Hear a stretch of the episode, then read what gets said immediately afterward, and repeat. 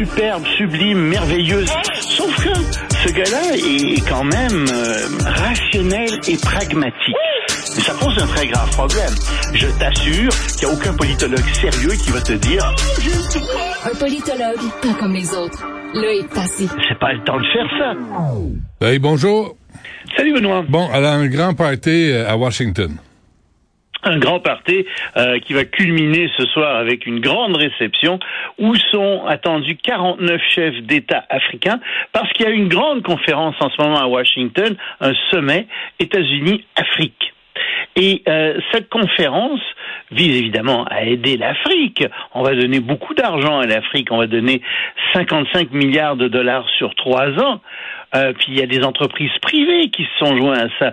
Euh, par exemple, on a promis euh, 15 milliards de dollars pour Internet par le privé. Euh, il y a Visa, par exemple, qui a dit bon ben moi je vais investir un milliard de dollars. Euh, pour que les gens puissent payer avec leur carte Visa en Afrique.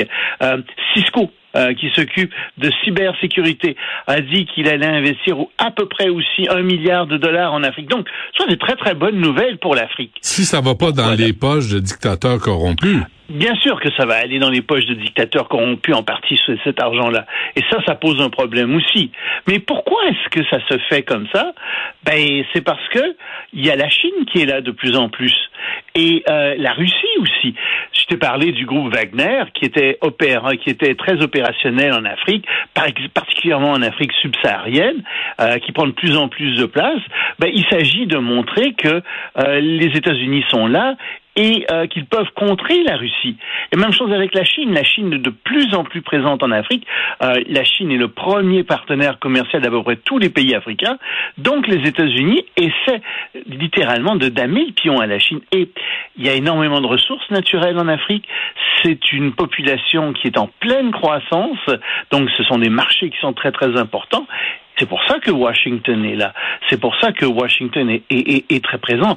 Et ça ressemble ça si tu une stratégie qu'il y avait auparavant, euh, dans les années 50, euh, les États-Unis avaient commencé à, à se préoccuper un petit peu de l'Afrique, euh, mais c'était pour beaucoup, pour empêcher euh, que l'Union soviétique, euh, à ce moment-là, exporte euh, la révolution socialiste euh, en Afrique. Et donc c'est pour ça que les États-Unis euh, y étaient euh, pas mal présents euh, en grande partie.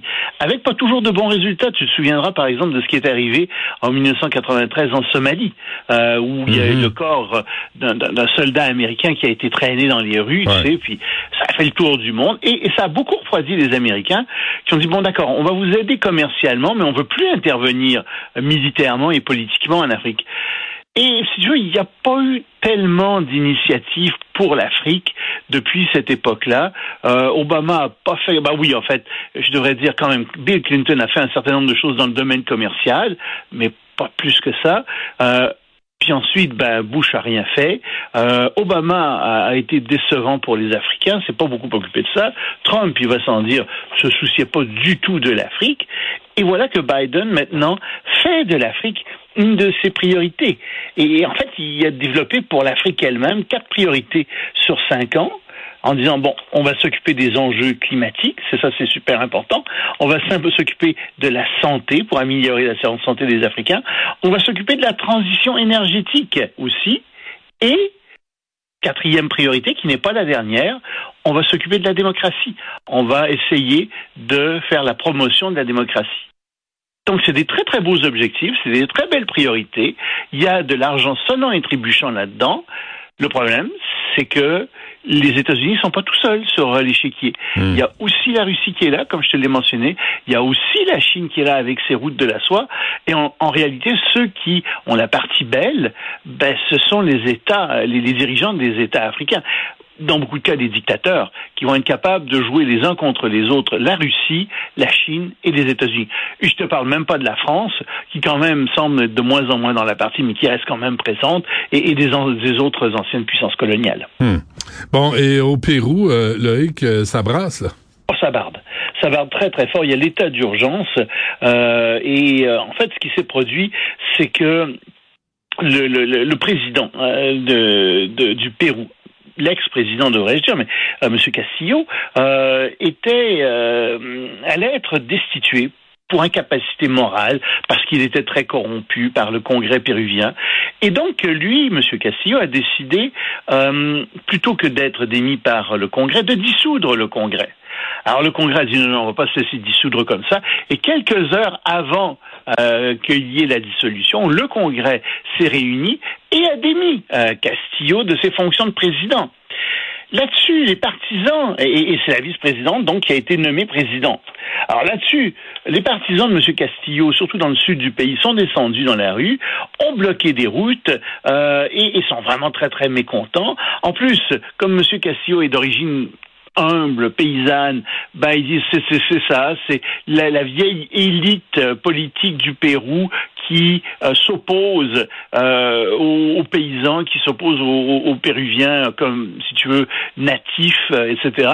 Alors ça pose tout ce problème aussi euh, au Pérou même, et donc la vice-présidente a été obligée de décréter l'état d'urgence. Mais la vice-présidente est, très mal prise. Euh, en fait, elle devrait décréter des élections, mais elle veut pas le faire immédiatement parce que son parti n'est pas nécessairement bien vu. Et en fait, les élections devaient avoir lieu en avril de 2026.